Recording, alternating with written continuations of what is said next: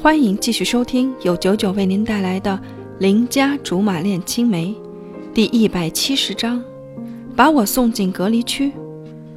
回到家里，竟然发现爸妈集体趴在窗户上，我被两位老革命的举动吓到了。这天寒地冻的，也不怕着凉。我问：“要不要喝点姜汤什么的？”妈妈转过头，笑得开心。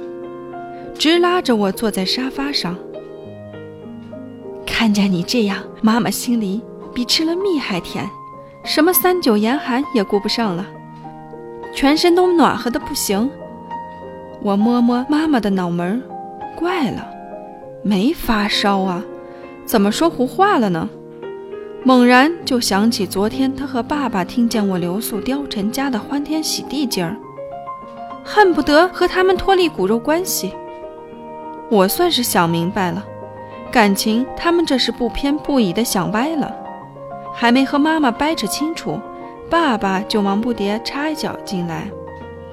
谢天谢地，我还以为我闺女这辈子都得孤独终老了呢。爸，我有那么不招人待见吗？哪里晓得我爸居然说，你不招人待见没事儿，关键是要真嫁不出去。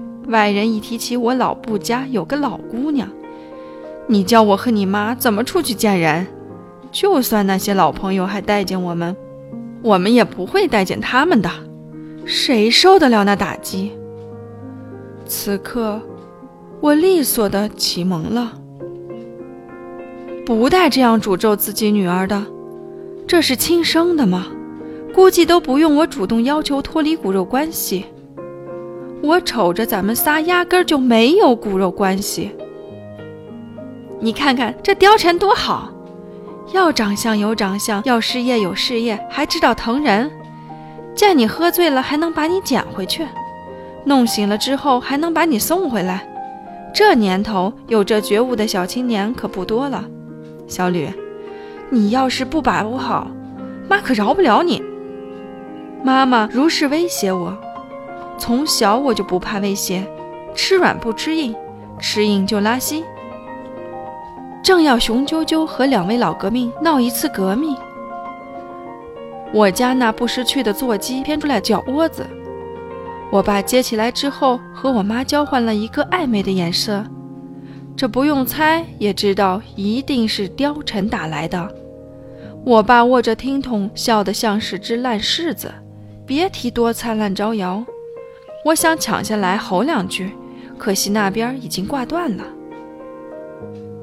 瞧人家貂蝉多心疼你呀，说是给你请了几天假，让你在家好好休养着，还说麻烦我们看着你，千万别让你跑出去闯祸。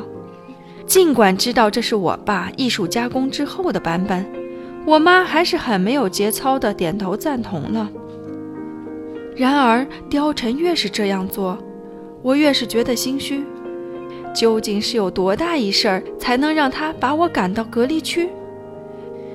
偏我又不是一个不明不白混下去的人，这事儿非得弄个水落石出不可。正寻思着突破口在哪里，关羽就自动上门来，想着他和貂蝉的交情，必定知道些内幕。于是我接起电话来，谁知道他不说话，光笑来着。大哥，您有事说事儿，别笑了不成吗？我瘆得慌。明儿你有空不？在家不？家里都有谁在不？大哥，您是要来查水表吗？瞎说！我这儿有套新出的游戏，知道你爱玩，正好也没有人陪我玩，要不咱俩凑合凑合？我去！我捏着电话咆哮起来，我不爱玩游戏。